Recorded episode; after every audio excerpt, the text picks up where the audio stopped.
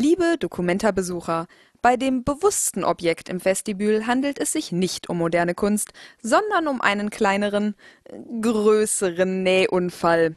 Vielen Dank für Ihr Verständnis.